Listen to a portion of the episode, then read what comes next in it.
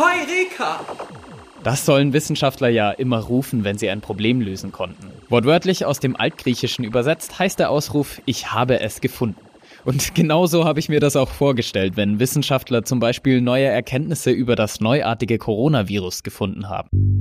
Vielleicht geht es Ihnen ja auch so, aber seit Beginn der Corona-Pandemie sauge ich förmlich jede Nachricht aus der Wissenschaft auf. Wissenschaftler, allen voran die Virologen, sind fast schon omnipräsent in unserem Alltag geworden. Aber haben Sie sich schon einmal gefragt, was ist eigentlich Wissenschaft? Wissenschaft ist ein lernendes System. Da werden keine ewigen Wahrheiten verkündet. Ich bin Maxi Pichelmeier und Sie hören VHS Wissen Live, der Podcast, in dem sich über 200 Volkshochschulen Deutschlands zusammentun, um Ihnen die spannendsten Vorträge zu bringen. Und heute bekommen wir dabei Unterstützung von einem Mitglied der Deutschen Akademie für Technikwissenschaften, AKTech. Wir verändern unsere Hypothesen ständig durch neue Daten. Wir irren uns äh, empor. Immer neue Erkenntnisse durch neue Daten. Das ist unser Redner heute, Dr. Klaus Mainzer. Er war Professor für Wissenschafts- und Technikphilosophie unter anderem an der Technischen Universität München.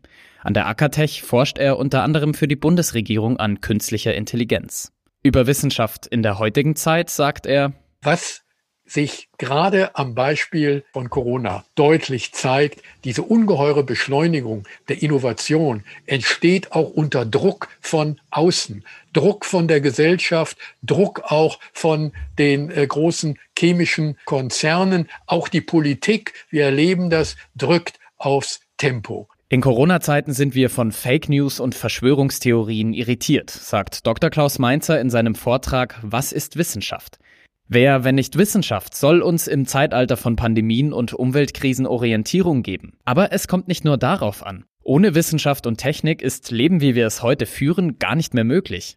Heute zeigt uns die Wissenschaft mit ihren Erkenntnissen schier unendliche Möglichkeiten auf. Doch wo sind die Grenzen? Diese Fragen berühren philosophische Grundlagen von Wissenschaft und Technik.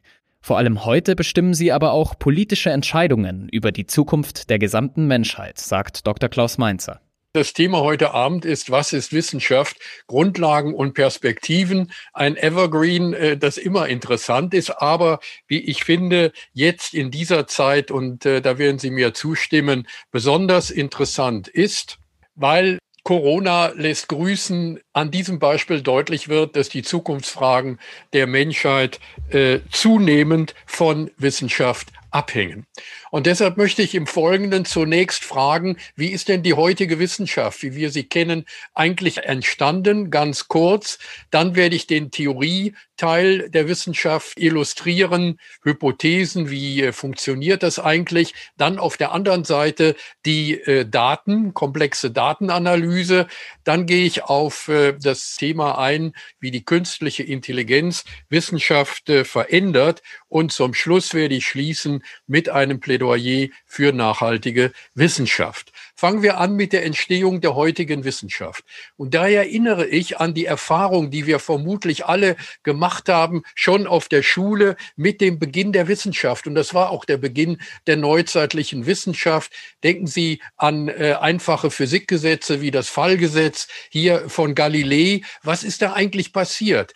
Der Galilei hat zwei Größen ausgezeichnet, zwei Messgrößen. Das war in diesem Fall beim Fallgesetz die Fallhöhe und äh, die Fallzeit. Und dann stellte er hier in den Daten bei einigen wenigen Versuchen fest, da gibt es eine quadratische Abhängigkeit von äh, der Zeit. Und dieses Verhältnis hat er in eine Gleichung gepackt, hier eine äh, Konstante eingefügt, die sich als gravierend später äh, entpuppte. Da steckt die Gravitationskonstante, also ein Naturgesetz äh, drin.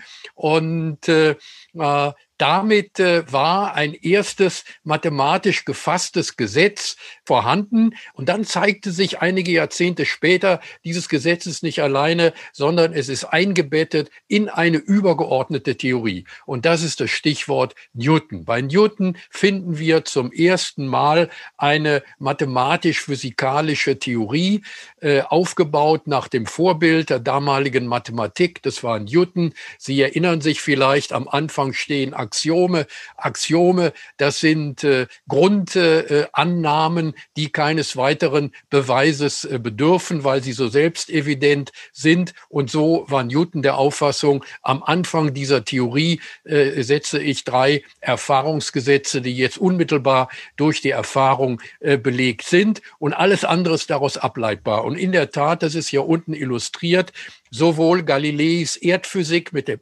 Fallgesetz als auch die Himmelsmechanik, Keplers Gesetze lassen sich daraus äh, ableiten. Es war nicht so, wie man im 18. Jahrhundert glaubte. Das waren jetzt schon die Grundgesetze der äh, Natur. Es zeigten sich dann im 19. Jahrhundert ganz andere äh, Beobachtungsphänomene in der Elektrodynamik und Elektromechanik, die Maxwell'schen Gleichungen. Also die äh, mathematische Theorie der äh, Elektrodynamik. Ich will hier überhaupt nicht auf die ähm, auf diese äh, Einzelheiten eingehen. Sie sollen einfach einen Eindruck an dieser Stelle gewinnen. Diese Gesetze sind, und das ist Newtons Botschaft, sind mathematisch hier mathematische äh, Gleichungen. Und wenn wir Voraussagen machen oder wenn wir ähm, Beobachtungen äh, erklären wollen, dann reduziert sich das auf das Rechnen, die, das Lösen dieser Gleichungen. Und Einstein war davon überzeugt, dieser Typ von Theorie, das ist das Ziel äh, der äh, modernen äh, Physik. Äh, es hat sich dann herausgestellt, äh, die äh, Gesetze, die sich Einstein vorstellen, ähm, erfüllen diese Aufgabe nicht. Aber im Prinzip auch die moderne Physik läuft eigentlich in diese Richtung. Nun, die Naturwissenschaft zunächst besteht ja nicht nur aus der Physik. Das Bemerkenswerte war, dass sich seit dem 18., 19. Jahrhundert auch herausstellte, dass dieses Newtonsche Programm, also Naturgesetze in äh, Mathematik äh, zu fassen, dass das auch sukzessive in anderen Disziplinen der äh, Naturwissenschaft Anwendung fand. Ich habe hier als Beispiel äh, Diffusionsreaktionsgesetze, das sind also Gleichungen dieses Typs. Äh, was entscheidend ist für uns heute Abend ist, dass sich ganz unterschiedliche Phänomene in der Natur damit erklären lassen. Hier beispielsweise in der Chemie, wie diese Musterbildungen bei chemischen Reaktionen damit erklärt werden können, aber auch die Verschaltungsgesetze von erregten Neuronen im Gehirn oder hier die Musterbildungen auf der Oberfläche einer Muschelschale oder hier diese schöne Musterbildung auf den Flügel eines Schmetterlings. Das heißt also, diese Gleichungen, diese Mathematik ist eigentlich neutral. Es kommt darauf an, wie wir diese Größen hier äh, interpretieren und dann auch äh, messen. Und dabei äh, bleibt es nicht stehen, äh, auch die Wirtschaftswissenschaften zunächst, ja auch die Sozialwissenschaften teilweise orientieren sich zunehmend an diesen äh, Methoden. Als Beispiel gewählt äh, die Wirtschaftswissenschaften. Ich erinnere an die Lausanner Schule im 19. Jahrhundert. Da ging das mit der Mathematisierung los. Sie erinnern sich vielleicht, äh, anschaulich sprechen wir ja von Turbulenzen, beispielsweise nicht nur bei physikalischen Strömungen, sondern wir sagen auch, Turbulenzen gibt es an den Märkten. Und das hat einen gemeinsamen Kern. Es gibt eine äh, Gleichung äh, in der Physik, die Navier-Stokes-Gleichungen hochkomplex, nicht linear, wie man sagt. Das Entscheidende ist, diese Gleichung ist so äh, schwierig, möchte ich sagen, dass äh, wir am Ende nur für bestimmte Spezialfälle approximative Näherungslösungen erhalten können. Und äh, das ist hier also gezeigt. Da hatten äh, einige Wirtschaftswissenschaftler mit Namen Black and Scholes, später Nobelpreisträger der Wirtschaftswissenschaften, die Idee, bestimmte ähm, Lösungen dieser Gleichung zu nutzen, um damit das Börsengeschehen zu modellieren. Also Turbulenzen auch, um am Ende so etwas wie Call-Optionen abschätzen zu äh, können. Und äh, was Sie jetzt gesehen haben, ist, wie dieses ursprünglich Newtonsche Programm sich hier sukzessive ausgebreitet hat. Was übrigens nicht heißt, dass äh, jetzt die Gesetze der Wirtschaftswissenschaften auf Physik reduziert werden. Nicht? Das hat ja mit der Mechanik jetzt mal gar nichts zu tun, sondern die Methode ist es, die Gesetze und äh, am Ende das Rechnen, die Messgrößen. Wir haben jetzt gesehen, wie ähm, die, ähm, dieser moderne Typ der Wissenschaften entstanden ist, die Theorien und jetzt die Frage, wie entstehen eigentlich solche Hypothesen und Theorien, wie sicher äh, sind sie? Dazu komme ich nochmal auf den guten äh, Newton. Newton war der Erste, der sich darüber auch Gedanken gemacht hat, wie sicher sind eigentlich diese äh, Gesetze. Und ich erinnere nochmal äh, an äh, Galilei. Galilei ging aus von äh, einzelnen endlich vielen Daten und entdeckte dort Zusammenhänge und Korrelationen. Und dann kam der entscheidende Schritt. Das gilt nicht nur für diese endlich vielen Beispiele, sondern wir wollen das und können das verallgemeinern in einer allgemeinen Gesetzesannahme. Alle äh, Körper verhalten sich nach dem äh, galileischen Fallgesetz. Zum äh, Beispiel. Wenn wir aber dann einmal eine solche, ein solches Gesetz haben, eine solche Gleichung, dann lassen sich damit alle Beobachtungsphänomene erklären, ableiten durch Einsetzen der Daten. Ja, wir können sogar Zukunftsvoraussagen machen. Das kommt darauf an, wie wir die Daten hier einsetzen. Sie sehen hier unten die Zeitachse. All diese ähm, Voraussagen, diese Erklärungen äh, ergeben sich aus dem Gesetz zwingend durch logisch-mathematische Deduktion. Das Problem ist hier diese Induktion, dieser Schritt, wie komme ich von den endlich vielen Beobachtungsdaten zu dieser allgemeinen Annahme. Dieses Gesetz selber ist nicht alleine, habe ich erwähnt, ist eingebettet, äh, in diesem Fall ableitbar aus der äh, Mechanik dieser Theorie. Diese Theorie kann wieder eingebettet sein in andere Theorien und so entsteht also das moderne Theoriengebäude der äh, Wissenschaft an diesen beiden Schlüssen, Induktion und äh, äh der Ableitung der Deduktion, entzündete sich schon im 18. Jahrhundert eine Grundsatzdebatte, an der äh, zunächst äh, David Hume äh, beteiligt war, der äh, schottische Aufklärungsphilosoph, äh, der ganz auf die Daten, würden wir modern sagen, setzte. Also die Gesetze, sagt er, das sind Einbildungen von äh, uns Menschen. Am Ende kommt es darauf an, das ist das Einzige, was belegt ist, die Häufigkeit äh, der äh, Daten. Und äh, die Gesetze äh, werden wir dann einfach als äh, Gewohnheiten deklarieren. Also beispielsweise,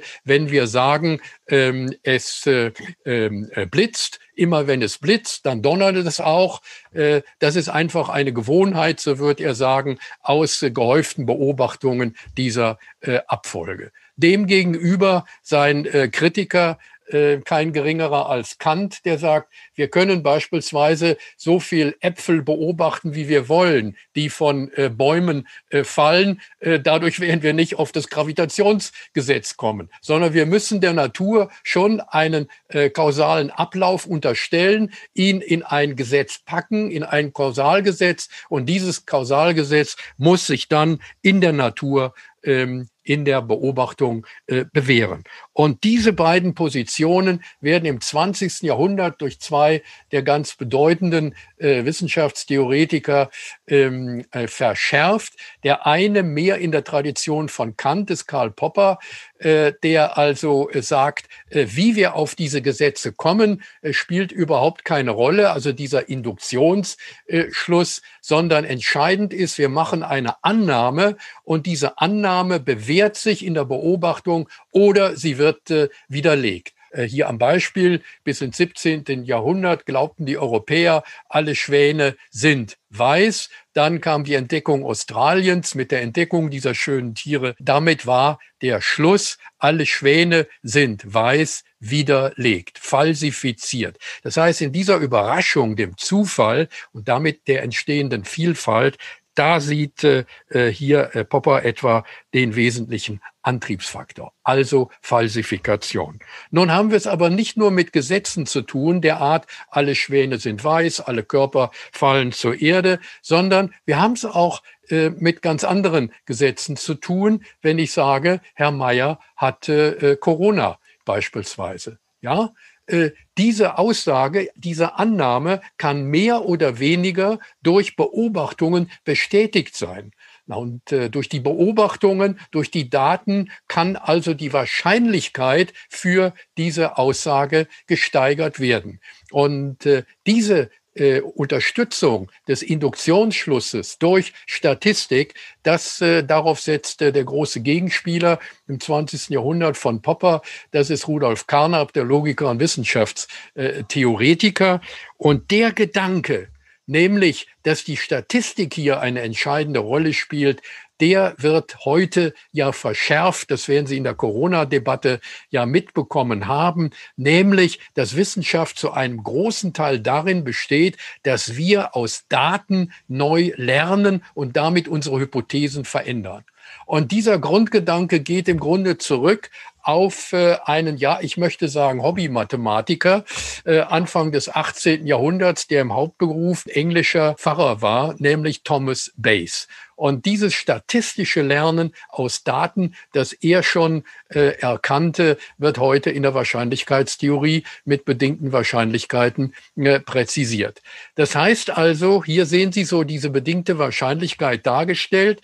Die Wahrscheinlichkeit einer Hypothese, einer Annahme unter der Voraussetzung einer Datenmenge. Also beispielsweise, Herr Mayer hatte Corona. Voraussetzung der Datenmenge sind die Symptome, die also Ärzte festgestellt haben. Das lässt sich nach dem Satz, diese Wahrscheinlichkeit dafür nach einem Satz von äh, Bayes durch die sogenannte Datenplausibilität äh, berechnen und äh, der Evidenz der äh, Hypothesen und äh, der Daten selber. Also nochmal am Beispiel, wie groß ist die Wahrscheinlichkeit, dass jemand äh, Corona hat, ähm, äh, wenn äh, ein äh, entwickelter Schnelltest ein äh, positives Ergebnis zeigt. Nun, wir könnten aus äh, empirischen ähm, Studien zurückgreifen auf die Wahrscheinlichkeit dafür, dass mit dieser ähm, umgekehrten Annahme, dieser äh, Datenplausibilität ein positives Ergebnis herbeigeführt wird,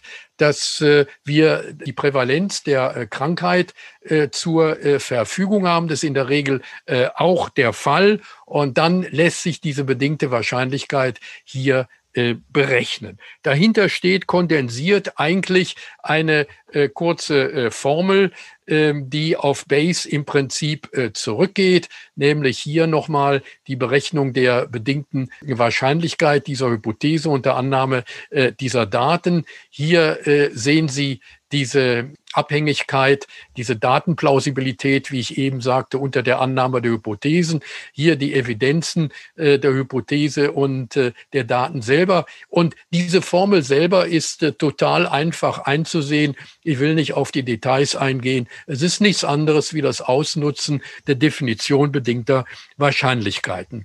Das Entscheidende ist hier, und das ist die Botschaft an dieser Stelle, wir verändern unsere Hypothesen ständig durch neue Daten. Es ist im Grunde wie in dieser Spirale anschaulich äh, dargestellt. Äh, man könnte sagen, wir irren uns äh, empor. Immer neue Erkenntnisse durch neue Daten. Auf der anderen Seite hatten wir eben die Falsifikation bei diesen generalisierten äh, Gesetzen. Auch das bedeutet ja Erkenntnisgewinn. Wenn ich weiß, dass äh, bestimmte Annahmen falsifiziert werden, dann kann ich sie ja von vornherein ausschließen. Auch ein Gewinn. Also dieses Irren, dieses Falsifizieren, das ist eine entscheidende Methode zum Verständnis der empirischen Wissenschaften, sowohl in den Naturwissenschaften als auch in den empirischen Sozial- und Wirtschaftswissenschaften. Am Ende dieses Abschnitts zusammengefasst.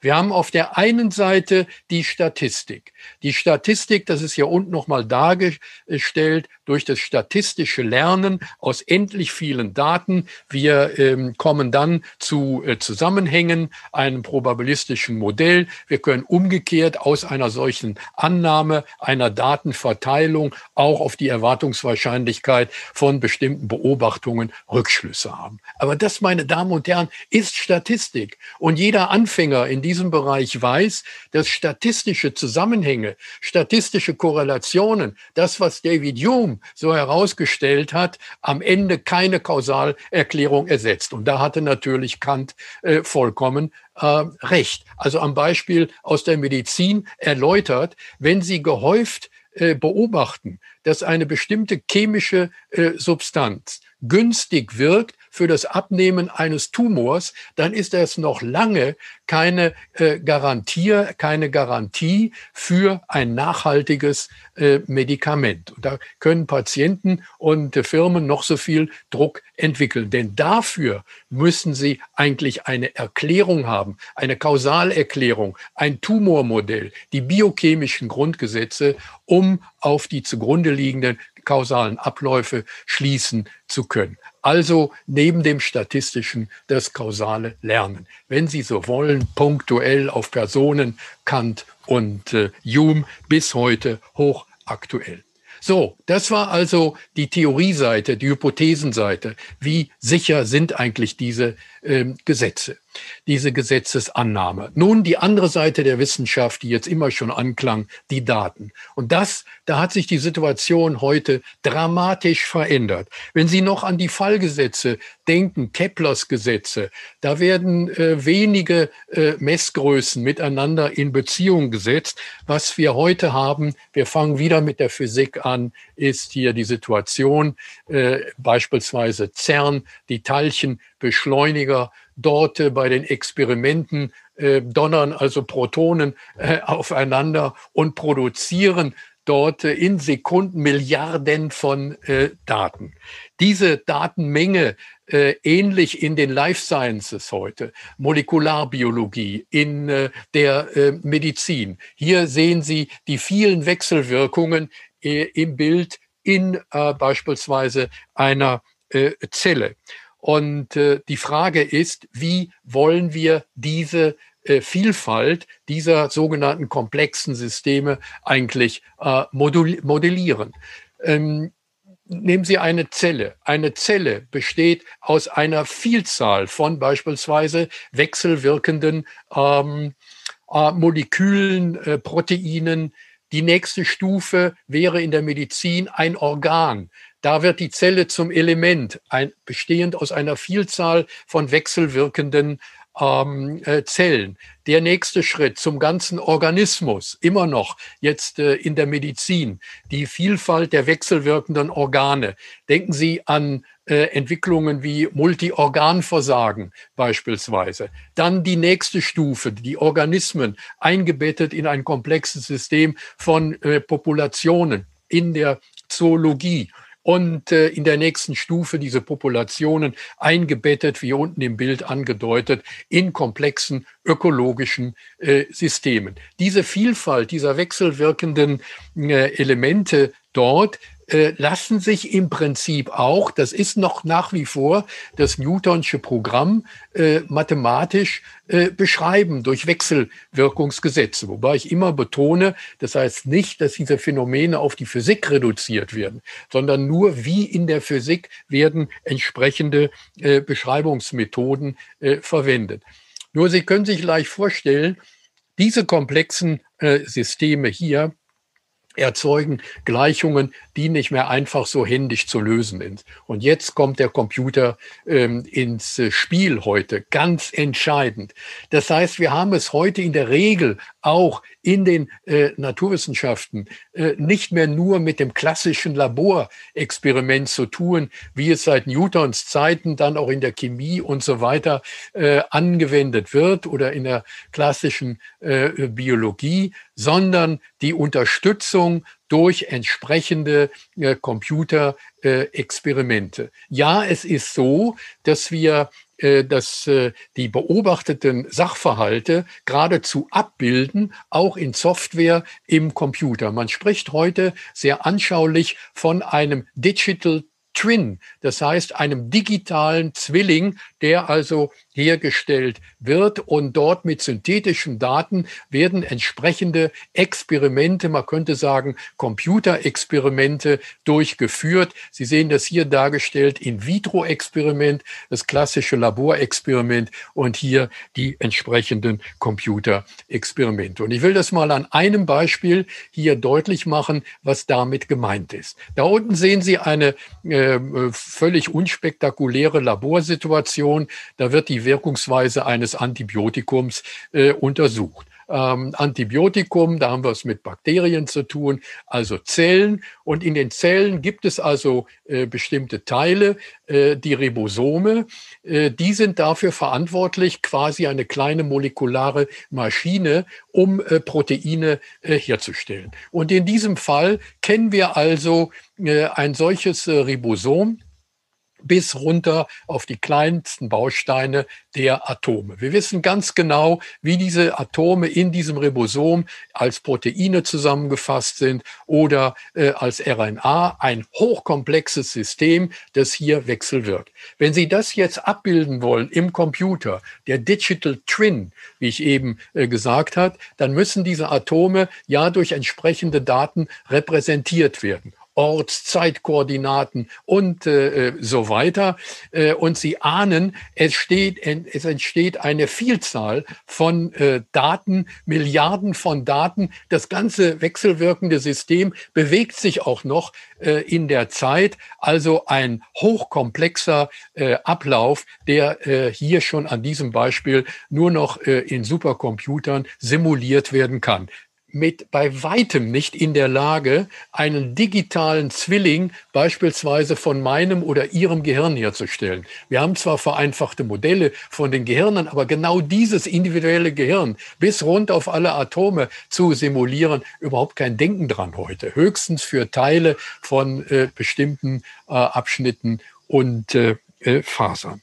Nun, äh, das zeigt nochmal, mit welchen Daten wir es da äh, zu tun haben. Und Sie ahnen es schon. An dieser Stelle stellt sich ja die Frage, wie weit ist denn unser Gehirn und damit auch das Gehirn der Forscher äh, in der Lage, überhaupt noch mit diesen ungeheuren Daten und äh, der Vielfalt dieser äh, Zusammenhänge klar zu kommen. Und hier kommt jetzt äh, ganz aktuell die künstliche Intelligenz ins Spiel.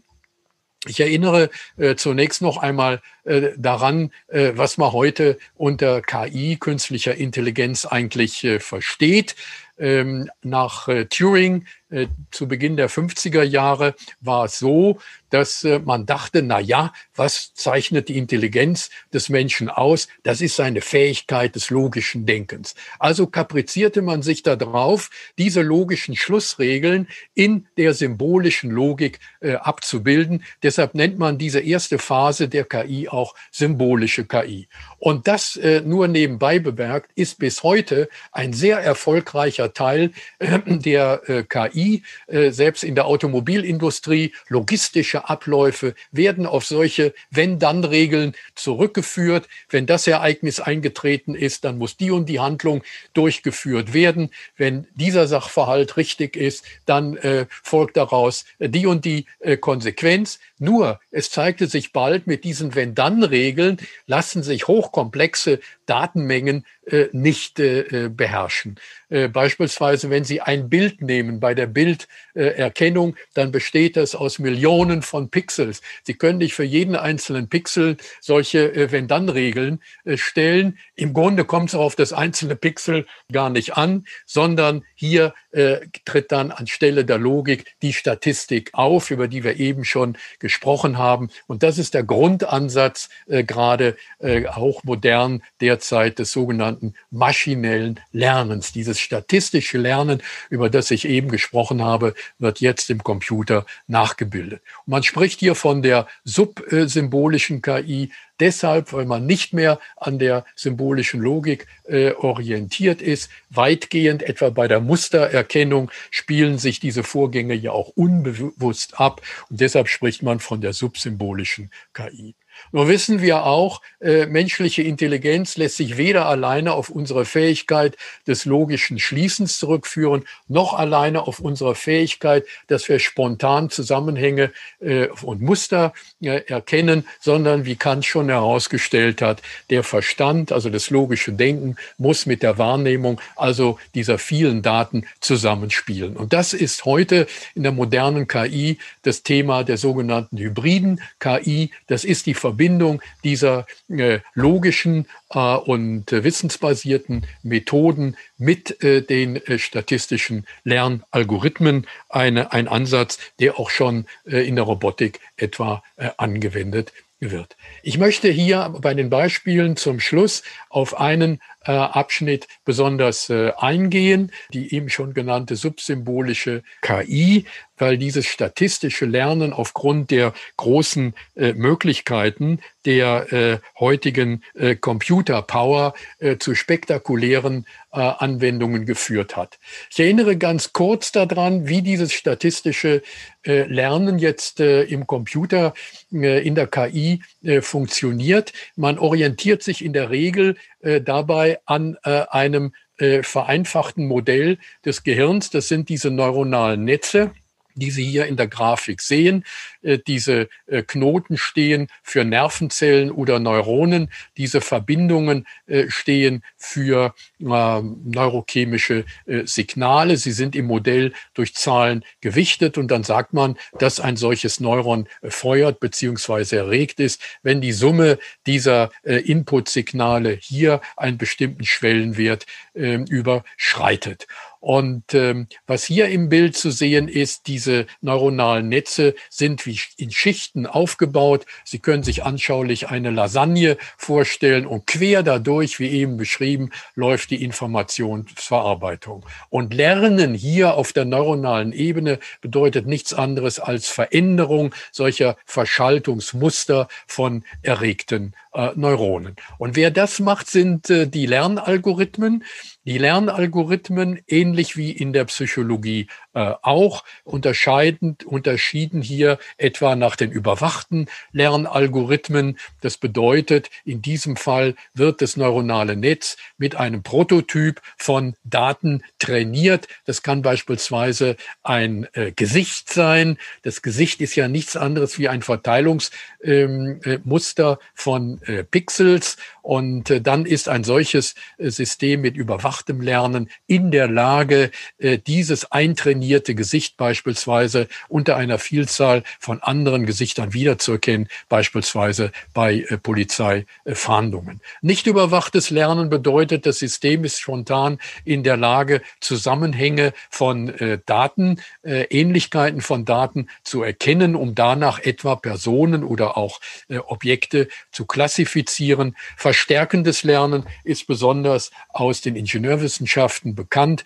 beispielsweise ein Roboter, der äh, selbstständig nach Lösungswegen sucht, beispielsweise versucht selbstständig einen Weg äh, zu einem bestimmten Ziel äh, zu finden und dabei Rückmeldungen bekommt. Das sind dann die Verstärkungen aus der Umgebung, wie gut oder wie schlecht er dabei ist, diese Lösung zu finden. Na, und dann eben das Deep Learning, viel in der Presse heute, äh, diese äh, Depths, diese Tiefe bezieht sich einfach hier auf die Anzahl der äh, Schichten, von der ich eben gesprochen äh, habe, wie beispielsweise hier genau nach dem Vorbild des Neokortex des menschlichen Gehirns mit vier oder fünf Schichten. Sie sehen, wie auf der ersten Schicht nur äh, die farbigen Pixels unterschieden werden, die dann schließlich nächste Schicht zu Ecken und Kanten zusammengezogen werden, dann Teile von Gesichtern ergeben und schließlich ganze Gesichter. Und äh, aufgrund der vorliegenden Rechenpower heute ist man keineswegs mehr nur wie beim Neokortex des menschlichen Gehirns auf vier oder fünf solcher Schichten angewiesen, sondern kann sie beispielsweise in der Automobilindustrie beim autonomen Fahren können wir das beobachten, äh, zu einer großen Anzahl steigern, 35, 40 Schichten, um damit auch die Fähigkeit der Muster- und Strukturerkennung zu ähm, verbessern. Und das ist eigentlich die Schlüsselfähigkeit dieses äh, ähm, statistischen äh, Lernens hier, äh, von der wir jetzt gerade sprechen. Und da will ich zum Abschluss der Beispiele zeigen, wie diese Fähigkeit aktueller KI die Wissenschaft, ich möchte schon sagen, auf dramatische Weise verändert. Und damit fangen wir wieder an mit der Physik. Und zwar wieder wie eben bei den Daten mit CERN. Da kam also 2018 die Meldung über den Ticker, äh, in CERN wäre das berühmte Higgs-Teilchen äh, entdeckt äh, worden. Ja, aber wer hat's entdeckt? Nicht etwa ein menschlicher Physiker, wie Kepler oder andere früher Planeten entdeckt haben, sondern eine KI-Software. Aber was war passiert? Vorher hatte ein menschlicher Physiker, der theoretische Physiker Higgs, aus einer mathematischen physikalischen Theorie die Existenz dieses Teilchens vorausgesagt. Warum ist das übrigens so wichtig? Das ist ein Schlüsselelement zur Erklärung äh, der Entstehung äh, des äh, Universums. Und äh, wie entdeckt man nun ein solches Teilchen? Der Higgs hatte auch die Umstände mathematisch vorausgesagt, unter denen ein solches Teilchen, wenn die Theorie richtig ist, auftritt. Dieses Teilchen löst nämlich bestimmte Zerfälle aus und erzeugt damit ein Muster. Man könnte sagen, einen Fingerabdruck für seine Existenz. Und ähnlich wie bei der Polizeifahndung äh, eben wurde nun äh, diese Software trainiert mit diesem Fingerabdruck, mit diesem Muster und wie das hier angedeutet ist, war damit in der Lage, äh, diese äh, charakteristische Musterverteilung für äh, die Teilchen um das Higgs-Teilchen herum unter der Vielzahl der anderen Daten zu entdecken. Und das Bemerkenswerte ist, dieselbe Methode angewendet heute in einem völlig anderen Bereich, nämlich in der Medizin, Brustkrebs. Hier wird also die Software auf das Verteilungsmuster, die Charakteristika von Krebszellen äh, trainiert, um dann äh, unter äh, der Vielzahl der gesunden Lymphknoten genau dieses Muster zu erkennen. Und dann im nächsten Schritt sind wir mitten bei äh, Corona äh, angelangt. Dieses Machine Learning ist auch in der Lage, heute Proteinstrukturen zu äh, erkennen. Die Firma Google äh, die hier eine ähm, äh, Vorreiterrolle gespielt hat. Google hatte bereits 2017 im Rahmen der KI-Forschung eine Software vorgestellt namens AlphaGo. Dieses AlphaGo äh, war in der Lage, ähm, die menschlichen äh, Champions in dem asiatischen Brettspiel Go zu besiegen. Wie passierte das? Stellen Sie sich ein solches Brett vor, ähnlich wie ein Schachbrett, die Spielsteine von Go dort, dort äh, aufgereiht und äh, es entstehen unterschiedliche Muster. Und äh, aus dem Training, wiederholten Training, wie man mit solchen Mustern günstig umgeht, äh, war das System schließlich den menschlichen Spielern äh, überlegen. Und äh, dieses Grundkonzept wird ein Jahr später von der gleichen Firma in der Software Alpha Fold angewendet.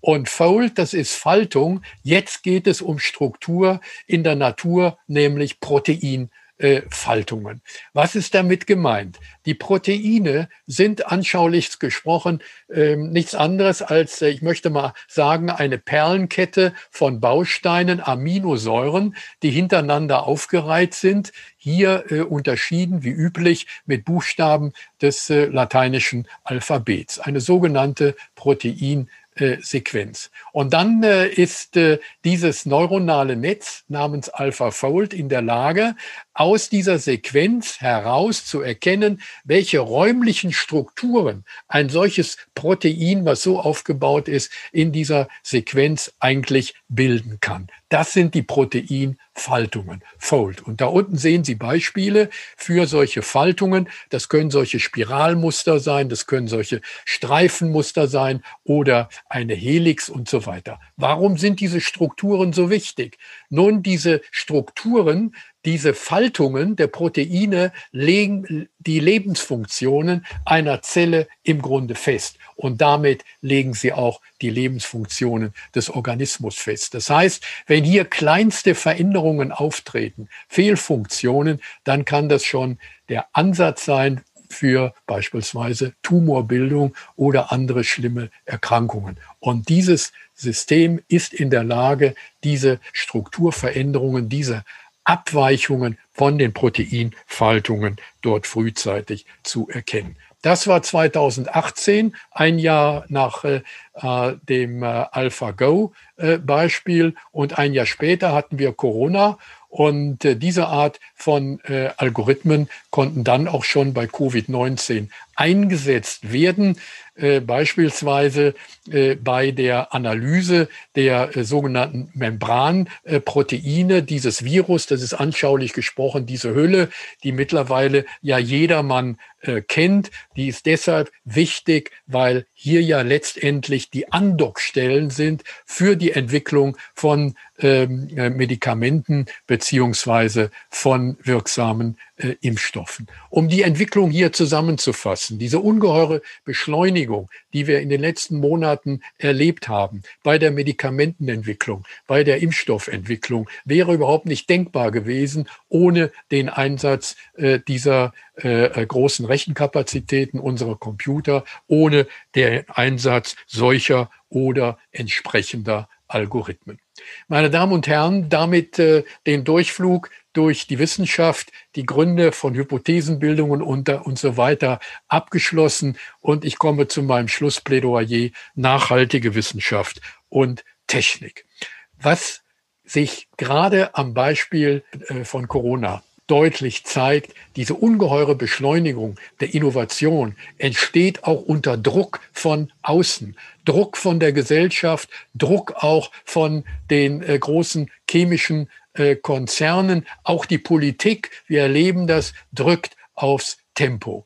Und äh, im Wettlauf ähm, dieser äh, des Wettkampfs um diese ähm, Innovation hier am Beispiel der Medikamentenentwicklung und äh, der Impfstoffe hat man den Eindruck, ist am Ende jedes Mittel recht. Und das erinnert geradezu fatal an eine Situation, die wir Ende der äh, 50er Jahre schon einmal erlebt hatten. Äh, äh, Russland hat äh, seinen Impfstoff bezeichnenderweise Sputnik genannt und will damit bewusst äh, anschließen an den damaligen Durchbruch, wo die UdSSR als erste im Weltraum war und damit einen Schock auf der westlichen Seite, gerade in den USA, äh, auslöste. Und dann ist ein Wettkampf geradezu entstanden äh, mit allen Mitteln, und äh, was eher so nach einem sportlichen Wettbewerb damals aussah, ähm, entpuppt sich heute bei näherer Analyse als äh, ein äh, gravierender Vorgang mit Kollateralschäden äh, an Mensch, äh, Tier und Material. Und das gilt es natürlich heute äh, zu verhindern. Und äh, ich denke, eine der großen Chancen der europäischen Forschung besteht darin, die Seriosität von Forschung, die Qualität, die Sicherheit auch äh, von äh, Forschung äh, zu äh, garantieren. Und deshalb nachhaltige Wissenschaft und äh, Forschung, insbesondere die Corona-Krise zeigt, dass anstelle unverstandener Schnellschüsse das gründliche Verstehen, wie funktionieren epidemische Modelle eigentlich, was hat es auf sich mit den Wechselwirkungen der molekularen Strukturen, dass diese Grundeinsichten unverzichtbar sind? gehört dazu ein Grundlagenverständnis, wie Wissenschaft funktioniert. Erinnern Sie sich an meine Kernbotschaft. Wissenschaft ist ein lernendes System. Da werden keine ewigen Wahrheiten äh, verkündet als Voraussetzung wissenschaftlich basierter Urteile. Last but not least, Standards und Normen seriöser Forschung sind auch unter Druck und Beschleunigung zu wahren und zahlen sich am Ende eben auch nachhaltig aus. Und nun kommt zum Abschluss ein ganz zentraler Punkt. Diese Welt der Wissenschaft stößt nun auf Politik. Eins ist, hoffe ich, eben klar geworden äh, bei meinen Analysen der Hypothesen und der Datenanalyse. Ähm, Natur funktioniert weder nach den Gesetzen des Marktes noch nach den Gesetzen der Politik. Anders ausgedrückt, mit der Natur lassen sich weder Deals noch politische Mehrheiten finden ab kritischen Parameterwerten schlägt sie irreversibel und vernichtend zurück. Das ist ja nicht nur das Beispiel mit dieser ähm, äh, Pandemie, sondern das gilt ebenso für äh, Klimaforschung, für Umweltforschung und viele andere Beispiele. So, und diese Welt der Technik, der Naturwissenschaften trifft nun auf Politik. Wie funktioniert Politik? Ich meine, es wäre natürlich naheliegend äh, zu fordern, wenn wir ein autoritäres Regime hätten, das eins zu eins die Erkenntnisse der äh, Naturwissenschaften, der Technik umsetzt in entsprechende Gesetze, dann sind wir ganz schnell auf der Gewinnerseite. Und viele denken ja auch so. Wir haben ja autoritäre Regime, die genau so wie Technokratien äh, agieren. Aber wir haben eine äh, Demokratie. Eine Demokratie, bei der die Menschen- und Freiheitsrechte im Zentrum stehen und das Ganze garantieren durch Gewaltenteilung. Und Sie erinnern sich, wie sieht die Gewaltenteilung aus? Wir haben eine Exekutive, Bundesregierung, zusammen jetzt mit den Ministerpräsidenten, die also Entscheidungen fällen. Dann haben wir das Parlament, die Legislative, die die rechtlichen Grundlagen schafft. Dann haben wir die Gerichte, die im Rahmen der Verfassung, also der Grund- und Freiheitsrechte, das Zusammenspiel von Exekutive und Legislative äh, überwachen. Das heißt, in der Demokratie müssen für wissenschaftlich basierte politische Entscheidungen, also die Exekutive, rechtzeitig im Parlament, Legislative die rechtlichen Grundlagen beschlossen werden, um gegenüber den Gerichten der Judikative zu bestehen.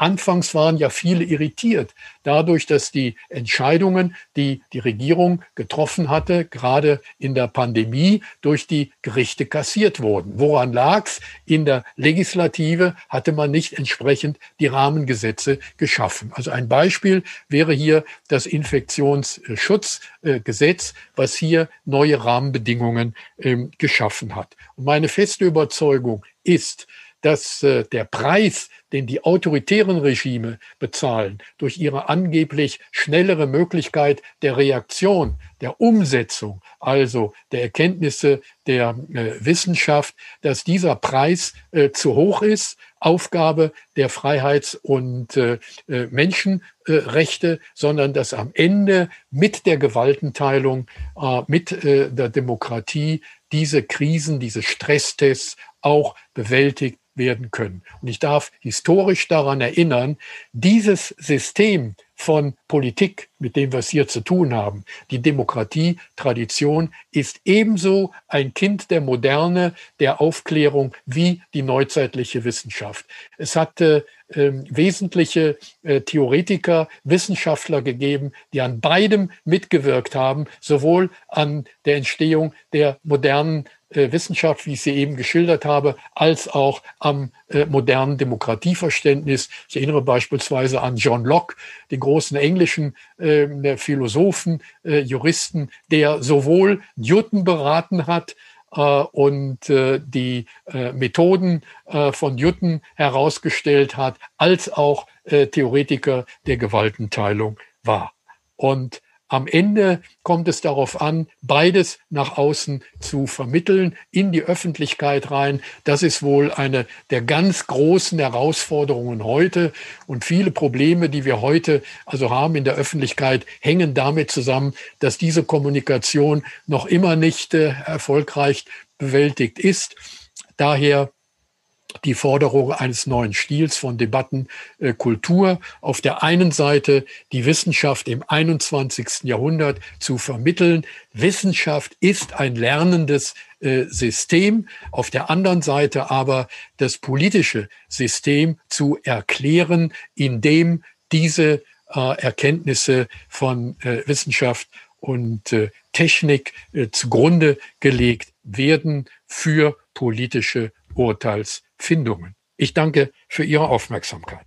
Ja, lieber Herr Mainzer, wir danken Ihnen für diesen wirklich ganz beeindruckenden und vollen Vortrag. Wir haben nicht nur viel über Wissenschaft gelernt, sondern auch über Politik, wie sie funktioniert. Wir haben viel gelernt über künstliche Intelligenz. Ähm, über maschinelles Lernen. Vielleicht da die erste Frage, wie sehen Sie denn zum Beispiel auch die, die Geisteswissenschaften? Die kamen jetzt äh, bei Ihnen so nicht vor. Ähm, würden Sie die ganz trennen von den ähm, Naturwissenschaften oder ähm, wo würden Sie die einordnen, also die ja. verschiedenen Wissenschaften? Heute Abend aus aktuellem Anlass habe ich einen bestimmten Wissenschaftstyp ins äh, Zentrum gesetzt. Äh, nämlich äh, der Typ von Wissenschaft, um den die aktuelle Diskussion ja kreist. Das heißt also, wie verlässlich das, was wir die empirischen äh, Wissenschaften nennen, die auf Daten beruhen, die Datenverarbeitung, also auch dazu gehören eben auch, wie ich ja herausgestellt habe, die Sozial- und äh, äh, Wirtschaftswissenschaften. Und wenn Zeit genug gewesen wäre, hätte ich äh, äh an den Beispielen auch nochmal äh, diese äh, Funktionsweise der heutigen Wissenschaft eigentlich erläutern können. Die Geisteswissenschaften, die klangen wenn auch nicht direkt beim Namen genannt, natürlich zentral an äh, im äh, Beispiel des Politikverständnisses. Denn ähm, diese Gewaltenteilung ist ja letztendlich auch an Werten äh, orientiert und nicht irgendwo aus der Natur ableitbar. Mhm. Es geht darum, äh, Menschen und äh, Freiheitsrechte letztendlich zu schützen. Das war eine Grunderfahrung in der Zeit, das ist ja das Bemerkenswerte, als die äh, moderne Naturwissenschaft entstand. Ich habe das ja eben zum Schluss äh, anklingen lassen, wo die Menschen die Erfahrung gemacht hatten mit autoritären äh, äh Regimen. Das waren damals äh, die autoritären äh, äh Monarchien und äh, wie äh, ihre Rechte also mit Füßen äh, getreten wurden. Und äh, sich jetzt ein System zu überlegen, wie diese Menschenrechte äh, geschützt werden äh, können. Das war der Grundgedanke eigentlich in der Aufklärung mit dieser Idee der, ähm, der Gewaltenteilung. Ich finde ganz großartig. Meine ganze Bewunderung gehört eigentlich solchen Leuten wie John Locke und andere, die maßgeblich die Grundlagen dieser Art des Denkens ähm, gelegt haben. Und ich möchte bei der Gelegenheit auch natürlich auf die äh, Verwandtschaft äh, dieser beiden Konzepte, äh, die, äh, die, das Entstehen unseres heutigen Politikverständnisses als auch unser Umgang mit der Natur aufmerksam machen. Ich meine, wenn Sie Geisteswissenschaften, wenn Sie die ganz großen äh, dieser Tradition nehmen. Einige Namen sind ja eben gefallen, wie zum Beispiel Kant. Die haben ja ein Leben lang darum gerungen,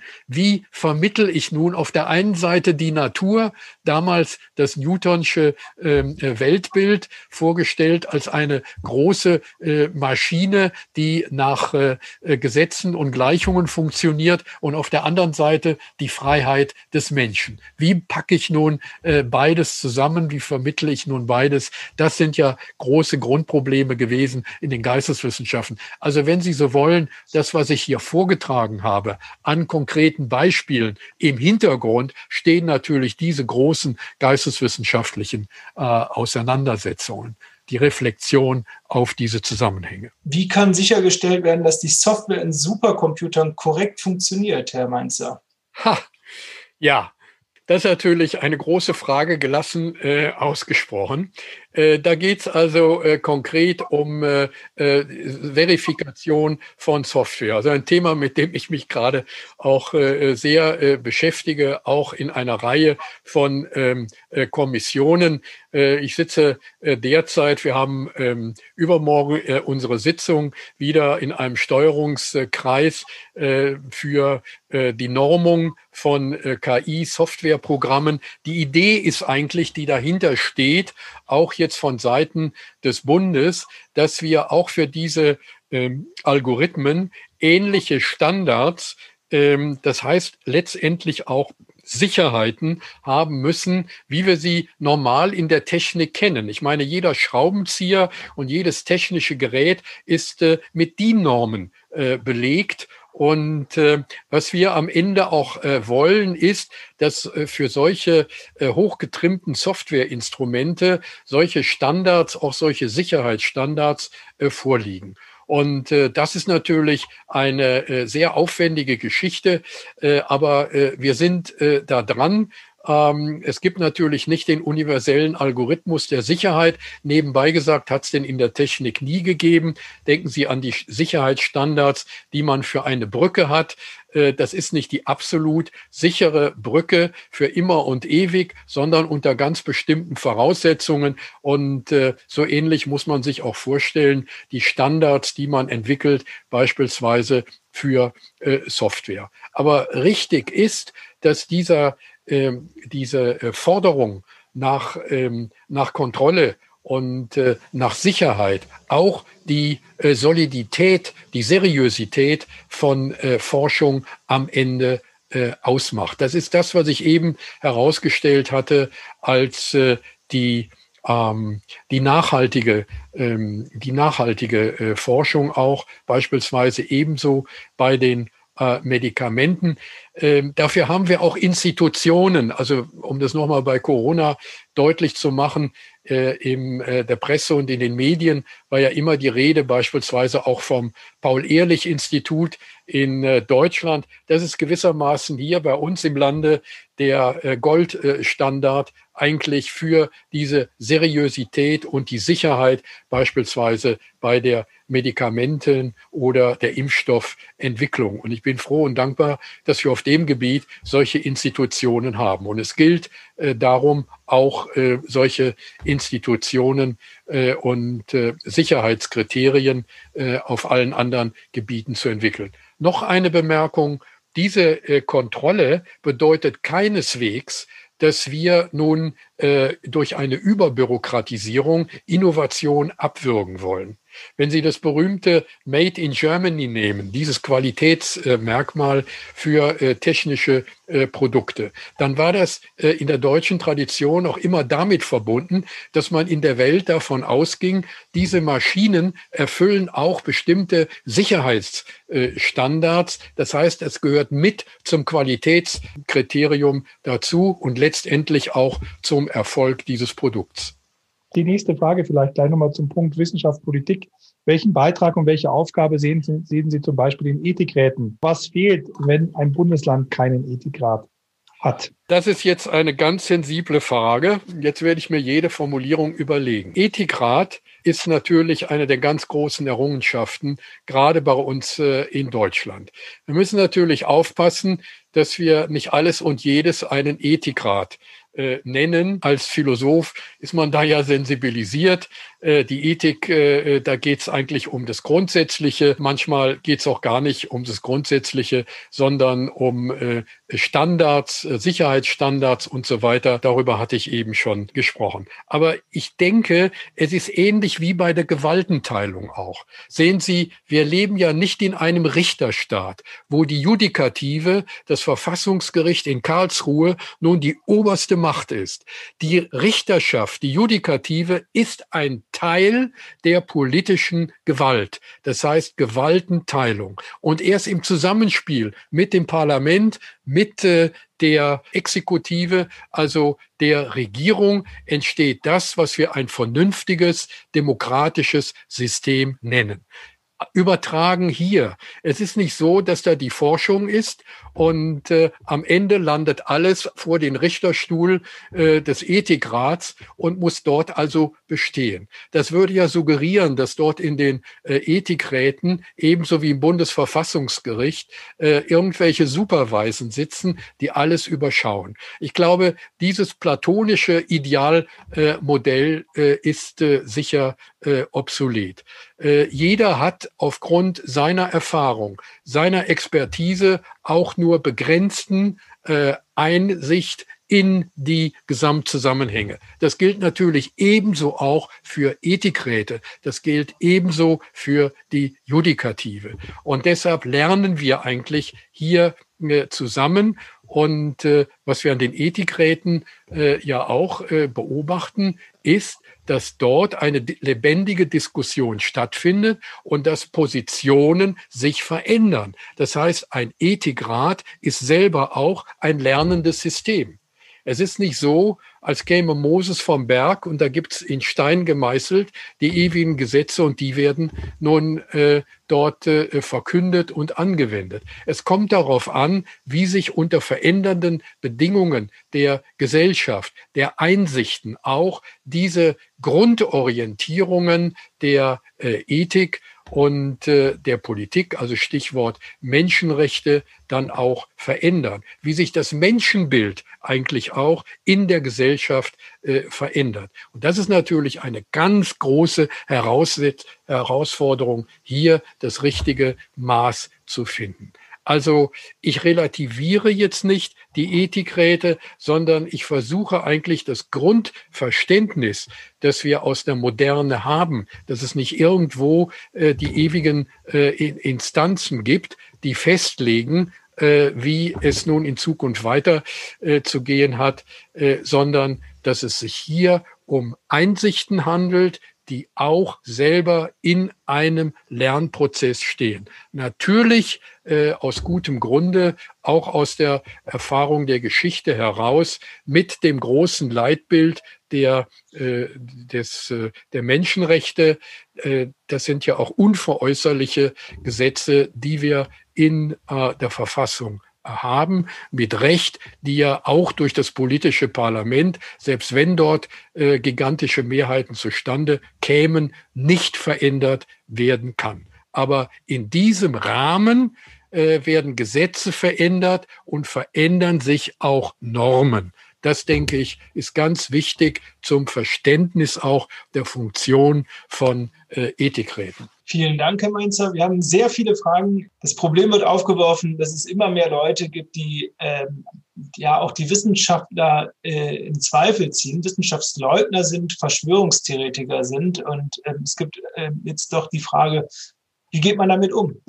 Ja, das ist äh, das, was ich zum Schluss angesprochen habe, die ganz große Herausforderung heute. Sie haben ja gemerkt, ich brenne eigentlich für diese Aufklärungstradition, weil das hat mich schon als Schüler und äh, als äh, Student äh, kolossal beeindruckt, zu äh, sehen, wie aus dieser Tradition, der Erfahrung des 17., 18. Jahrhunderts, nach diesen furchtbaren Religionskriegen, wo ähm, Europa total sich zerfleischt hat und wo alles grundsätzlich ins Rutschen gekommen war, ähm, alles das, was nachher gekommen ist, kann man ja überhaupt nicht mehr vergleichen mit dem, was damals eigentlich passiert ist. Und daraus, wie der Phönix aus der Asche, kommt kommt diese äh, Idee, äh, wie gehen wir mit Wahrheit um in der Wissenschaft, wie gehen wir äh, mit äh, Politik um, wie organisieren wir ähm, äh, politische äh, Macht. Und das möchte ich also vermitteln, ja, ähm, damit also verstanden wird, wie diese Welt äh, der äh, Politik jetzt äh, mit äh, der äh, Wissenschaft äh, vermittelt werden kann, wie wissenschaftliche Erkenntnis auch in diesen politischen Systemen umgesetzt werden kann, ohne dass wir unsere Freiheits- und Menschenrechte äh, aufgeben müssen. Das ist der Kern, auf den ich ja eben auch äh, dauernd äh, aus war. Und das zu erläutern, und sehen Sie, ich war lange Zeit eben als Professor an verschiedenen Universitäten äh, unterwegs. Und wenn ich in den Ingenieurwissenschaften war, dann musste ich anders argumentieren, als wenn ich jetzt in den äh, philosophischen Fakultäten äh, unterwegs war. Bei den Ingenieuren musste ich an ganz konkreten Beispielen eigentlich äh, erläutern, wie hier äh, die ähm, äh, ethischen äh, Normen eigentlich äh, reinspielen und was dabei äh, zu beachten ist. Diese alltägliche Aufklärungsfunktion, das ist die ganz große Herausforderung. Und da reicht es nicht, dass einer wie ich da am Zumal äh, einen großen Vortrag äh, hält, sondern das muss umgesetzt werden im Unterricht, das muss umgesetzt werden in den Universitäten. Ich habe eigentlich mein Leben lang äh, solche Institutionen gegründet, ob das die Karl von Linde Akademie war, ob das äh, das Munich Center for Technology and Society war. Andere Universitäten machen es ähnlich, andere Hochschulen, andere Schulen müssen es äh, machen. An konkreten Beispielen müssen die jungen Leute vor allen Dingen lernen. Das sind die zukünftigen Führungskräfte. Sie müssen lernen, wie diese äh, ethischen, großen ethischen Fragen, die politischen Herausforderungen mit äh, Wissenschaft zusammenspielen. Die, man muss auf der Schule auch vermitteln, wie Naturwissenschaft funktioniert. Nicht nur nach dem Lehrplan äh, laufen, den und den Stoff runterrasseln und diejenigen, die sowieso nicht für äh, äh Mathe und Naturwissenschaft interessieren, schalten dann ab bei denen, die später die Rechtsanwälte, die Ärzte oder was auch immer werden oder die Politiker, muss ein Grundverständnis da sein, wie eigentlich Wissenschaft funktioniert, was sie kann und was sie nicht kann. Und ebenso muss bei unseren jungen Ingenieurinnen und Ingenieuren ein Wissen dafür vermittelt werden, wie Politik eigentlich funktioniert. Wer weiß das denn von unseren Ingenieurstudentinnen und Studenten eigentlich? Das waren ja bei denen die sogenannten Laberfächer, denen man gerne auf der Schule aus dem Weg gegangen ist und deshalb lieber lieber am Ende Maschinenbau äh, studiert hat. Aber es ist lebenswichtig, später als Ingenieur ähm, oder als Ingenieurin äh, genau zu wissen, in welchen politischen Raum wirke ich eigentlich oder als Unternehmer mit meinen äh, Produkten. Und das muss schon auf der Schule, das ist ganz entscheidend, muss das äh, äh vermittelt werden. Das muss interessant auch äh, vermittelt werden an äh, konkreten Beispielen. Und das ist eigentlich die lang Zeitstrategie, die mir äh, vorschwebt. Natürlich aktuell, äh, ich könnte jetzt äh, resignierend sagen, es gibt Menschen, da hat es gar keinen Zweck mehr, eine solche Anstrengung vorzunehmen. Die sind also einfach derart verbohrt in ihren Vorstellungen und äh, äh folgen ihren Teilinteressen und äh, dann ähm, haben wir da eigentlich keine Chancen mehr. Deshalb ähm, äh, muss ich sagen, ich setze vor allen Dingen auf Jugend. Ich setze vor allen Dingen auf Ausbildung und äh, auf äh, Weiterbildung und so kommen wir eigentlich voran. Mhm. Ich bin froh, dass Sie mit der Präsenz heute Abend auch äh, bei diesem Thema auf die Volkshochschulen äh, setzen können, die, die sicherlich in der Lage sind, äh, das ein oder andere Defizit, das Sie jetzt hier an dieser Stelle äh, aufgezeigt haben, im lebenslangen Lernen sehr gut auffangen können. Vielleicht darf ich noch mal kurz zurückkommen, weil wir da einige Fragen äh, dazu haben zum, zur Frage der Komplexität von Wissenschaft, auch von, von wissenschaftlichen Prozessen und Abläufen. Das ist ja im Moment sehr, sehr präsent. Was äh, könnten Sie dann konkret ähm, als Vorschlag mitbringen, jenseits von Volkshochschulveranstaltungen? Wie können wir diese Komplexität im Diskurs auflösen? Und wie kann es gelingen, hier für möglichst breite Bevölkerungsschichten ähm, äh, auch Klarheit äh, herbeizuführen und für die Komplexität ausreichend zu sensibilisieren. Ja, da fällt mir ein, ein hehres Wort von Einstein ein. Der hat ja mal gesagt, man uh, keep it simple, ja, man soll es einfach halten, aber es darf auch nicht zu einfach werden. Dann wird es wie in der Politik, eigentlich äh, verfälscht. Ja, die Leute müssen schon spüren, äh, das ist äh, schon durchaus tricky, aber äh, wir haben eine Chance und das Prinzip können wir verstehen. Sehen Sie, ich habe das doch eben gemacht. Ich habe die Maxwell'schen Gleichungen. Ich habe ja gar nicht erst den Versuch gemacht zu erklären, äh, wie diese Gleichungen äh, aufgebaut sind. Aber damit einfach äh, vermittelt wird, das Prinzip kann verstanden werden. Die Leute rechnen beispielsweise hier. Also ich wollte an den Beispielen eigentlich zeigen, wie man so etwas vermitteln kann. Wir haben natürlich auf der anderen Seite äh, viele Anstrengungen, gerade bei uns im Land, äh, was die Wissenschaftskommunikation betrifft. Es gibt äh, großartige Kommunikatoren, auch in den Medien, die das versuchen. Ich befürchte nur, dass diese Art der äh, Kommunikation nur ein Publikum erreicht, das sich am Ende dafür auch interessiert und sich dann nochmal da äh, bestätigt äh, sieht. Die große Herausforderung ist, wie erreiche ich auch die vielen äh, anderen? Und äh, da denke ich insbesondere auch an die neuen Medien. Ich meine, wir sind jetzt hier mit Zoom unterwegs. Ja, das ist schon eine gute Sache. Livestream äh, und so weiter. Äh, dann äh, Podcasts und so weiter. Das sind eigentlich die Medien, mit denen wir die jungen Leute heute erreichen. Äh, viel mehr unter Umständen als die Schule auch. Und deshalb kommt also äh, Institutionen oder Einrichtungen, wie äh, Sie sie repräsentieren, mindestens so eine große Aufgabe äh, kommt auf sie zu als auf, auf die Schulen. Denn äh, der Schulunterricht, Sie wissen, wie das ist. Schule ist Schule und äh, das ist auch mit Pflicht verbunden und so weiter. Wir müssen in dem Unterhaltens, Unterhaltungsverhalten der jungen Leute äh, einsetzen. Die Medien, die dort, die dort, ähm, ähm, die dort also benutzt werden, die müssen wir ausnutzen. Über diese Schiene müssen wir sie äh, eigentlich äh, erreichen. Und äh, da sind wir hier mit solchen Veranstaltungen schon auf einem guten Weg. Aber am Ende kann es auch nicht der Vortrag sein, äh, äh, bei mir äh, 40 Minuten oder äh, wie lange, weil die Geduld haben ja viele erst gar nicht und lassen sich darauf nicht ein, sondern mhm. es kommt vielleicht auch darauf an, äh, pointiert, was weiß ich, einen kurzen Podcast oder sowas, den man sich schnell ins Ohr holen kann, wo so paar Botschaften rüberkommen, die zum Denken anreden.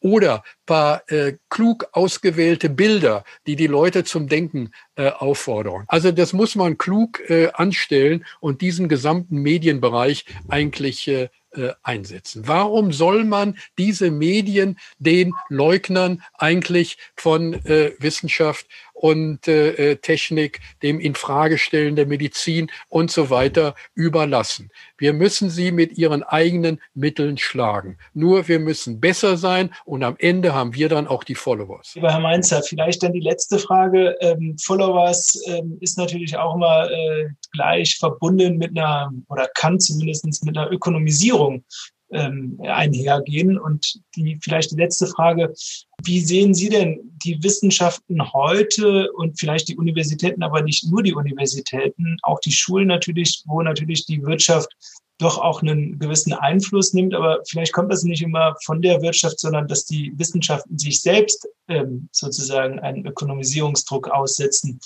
Ist das Gut. eine Gefahr? Ähm, vielleicht als letzte Frage, weil das natürlich hier viele Leute interessiert und äh, nicht nur die Wissenschaften, sondern natürlich auch den allgemeinen Bürger.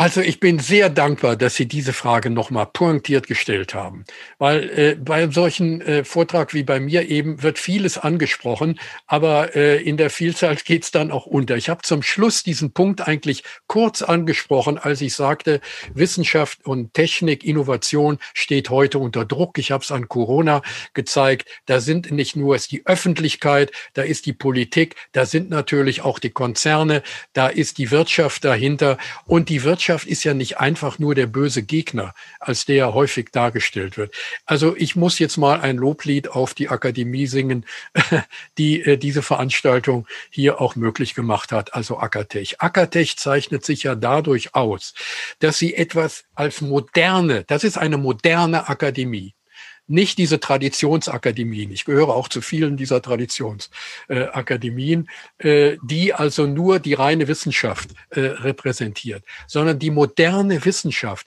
ist heute aufs engste und tiefste mit Technik und Technik bedeutet auch mit Wirtschaft und äh, Innovation verbunden. Und das ist letztendlich unsere Lebensgrundlage. Hier wird unsere Lebensgrundlage, unser Lebensstandard geschaffen. Damit auch die Möglichkeit, damit wir sowas wie äh, die Menschenrechte äh, realisieren können. Gehen Sie mal in andere Länder rein, wo diese wirtschaftlichen Voraussetzungen nicht der Fall sind, wo die Menschen deshalb auch nicht in der Lage sind, sich selbstständig ihren Lebensunterhalt in ihren maroden politischen Systemen mit ihrer maroden Wirtschaft äh, zu äh, garantieren.